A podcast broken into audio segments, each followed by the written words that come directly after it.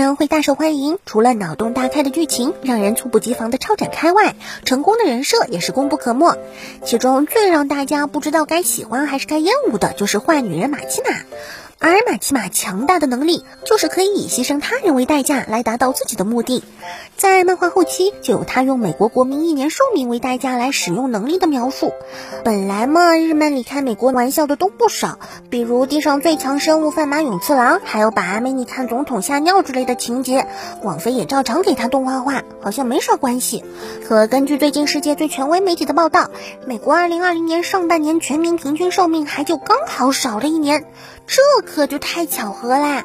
于是我们吃瓜不嫌事大，脑洞能装天下的网友们纷纷开始了自己的表演。有藤本树真是恶魔说，有川普就是马基马说，还有藤本树是预言家说，等等等等。不知道现在藤本树是什么心情呢？还好当时只写了一年，要是写十年的话，可能叫 FBI 警告了吧。另外，我觉得吧，与其说川普是马奇马，为什么不选伊万卡？cos 起来肯定是伊万卡更像吧。就像我们把十一月十一叫做光棍节一样，因为二的日文和猫叫因此，所以二月二十二又有日本的猫之日之称。而为了纪念所谓的猫之日乱搞了个活动，让网友在一月二十五到二十七日投票最喜欢的猫角色。一听到这个，不少老色批是不是就忍不住嘴角微翘、口水横流，想要爆出那几个名字啦？非常让老色批们失望的是，这次不知道是不是有限制，选择的都是还没变身的毛毛。其中获得第一名的是剧场版《魔女宅急便》中的黑猫吉吉，在五千多票中获得了两千多票，占比超百分之四十。而第二名则是哆啦 A 梦，第三名是龙猫里的猫巴士，第四名是海螺小姐里的小绿。第五名是猫和老鼠里的汤姆，第六名是 Hello Kitty，第七名是猫的报恩里的猫男爵，第八名夏目友人帐猫老师，第九怪物猎人的艾尔，第十东京迪士尼的杰拉多尼。好吧，我知道不少人都有话要说，不过啊，说真的，猫猫报恩的方式有很多，为什么大家就非要只盯着一种呢？还有，你说你家养的要是公猫怎么办？最多只能变成美金木秀大福啊！什么？那不是更好吗？一月新番播出过半，相信大家差不多都已经看过了吧？那么有没有看一月最甜的《酷雨宫村》呢？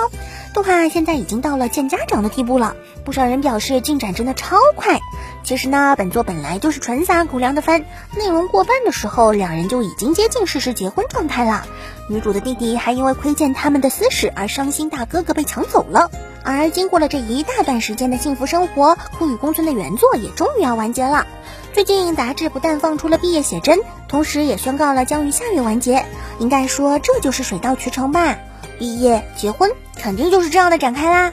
对于这样的喜糖结尾，大家应该还是乐见的吧？只是回过头想想，二月十四日还只能一个人宅在家，好像就会对这种生活充满羡慕。不过比起那天还只能看编导直播的，好像好点。呵呵呵。刚听到索尼克真人版续作要来的消息的时候，我是震惊的。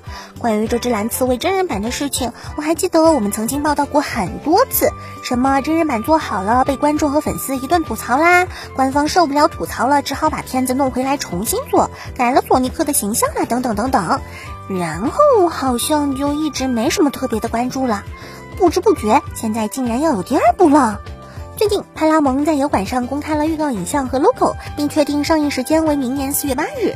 有过第一部的各种躺雷，相信第二部的出产就不会那么命运多舛了吧？